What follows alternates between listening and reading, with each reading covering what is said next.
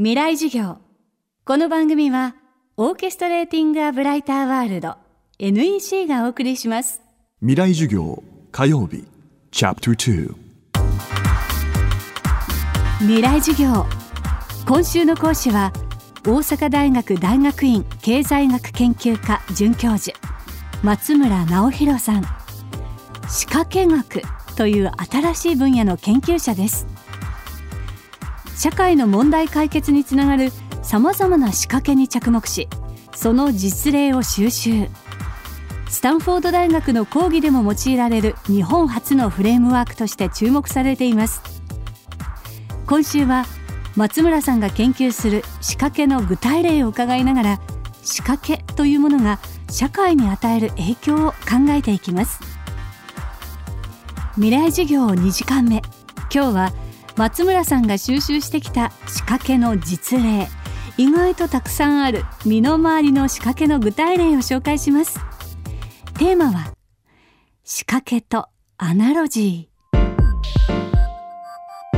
例えばその日本には昔から仕掛けみたいなものって何個かあると思ってまして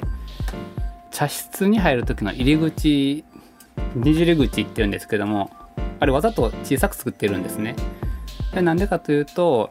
茶室に入るためには頭を下げてこう入らないといけなくてで身分の高い人でも頭を下げて入らないといけない、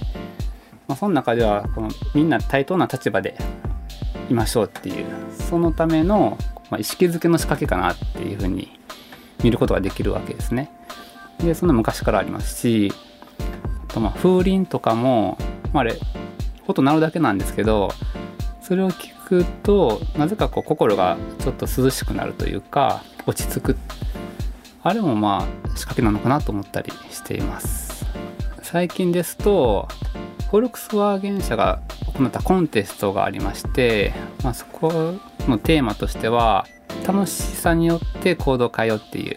まあ、仕掛けのコンテストなんですね言い換えれば。でそこであった僕のすごい気に入ってる作品がありましてあのゴミ箱なんですけれどもゴミを入れるとヒューっていう落下音が鳴るように、まあ、してるんですね。で、まあ、けどその落下音が8秒間続いてで最後ガシャーンっていう衝突音がするっていう、まあ、そういうゴミ箱がありまして最初は何気なくゴミを捨てるんですけど落下音と衝突音が聞こえてくるので楽しくなってもっと聞きたいっていうふうにこうなるゴミ箱があったんですね。でそれもすごくあの面白い仕掛けやなと思っている。最近の例ですけども。これ実際にあの公園に設置した実験が行われたんですけれども通常の時よりも1.5倍ぐらいのゴミが集まったって結果になってまして、まあ、効果もしっかりあると。他にはですね、まあ、すごいシンプルなんですけども同じようなゴミ箱ネタでしてゴミ箱の上にバスケットゴールをつけるだけでもシュートしたくなる。まあ、ゴミ捨てたくなるっていうのがありまして。でこれはまあ簡単やしさっきのその落下音がするやつはセンサーを使ったり音を鳴らしたりせんとダメなんで、まあ、ちょっと、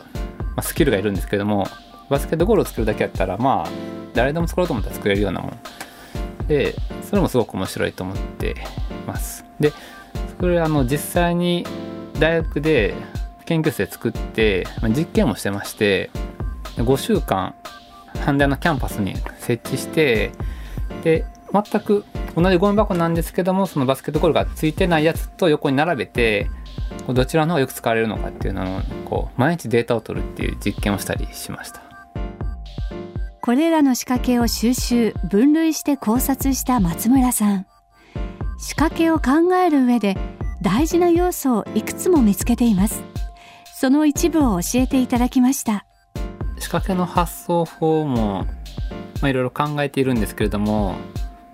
何個かよく使う方法っていうのがありまして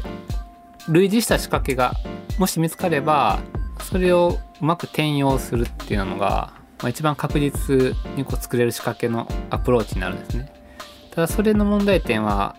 類似した仕掛けを誰も知らない時ですよね。どうするかっていう。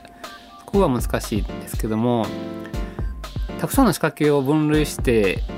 検証した結果分かったこととしては一番よく使われている要因っていうのはアナロジ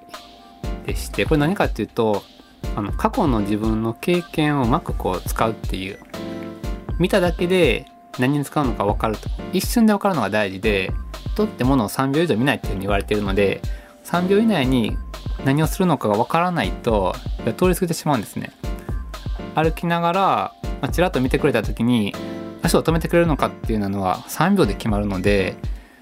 長い字でこ説明してても絶対読んでくれない。でパッと見て分かるってことは要するに知ってるものっていうのはフックになるんですね。でそれをうまく利用するのがいい仕掛けだと思ってましてそのバスケットゴールをゴミ箱の上につけるっていうのもバスケットゴールパッと見た瞬間分かりますよね。なのであれいい仕掛けやと思ってましてそれ過去に楽しかった経験が結構使えるんですね仕掛けに。運動会の時の音楽とかあれ聞くと深くするとか多分何でもいいんですね。それをうまくこう使うと仕掛けになったりするのでそういう風に発想するのもありかと思います。未来授業。今週の講師は大阪大学大学院准教授松村直弘さん。今日のテーマは仕掛けとアナロジーでした。明日も松村さんの講義をお届けします。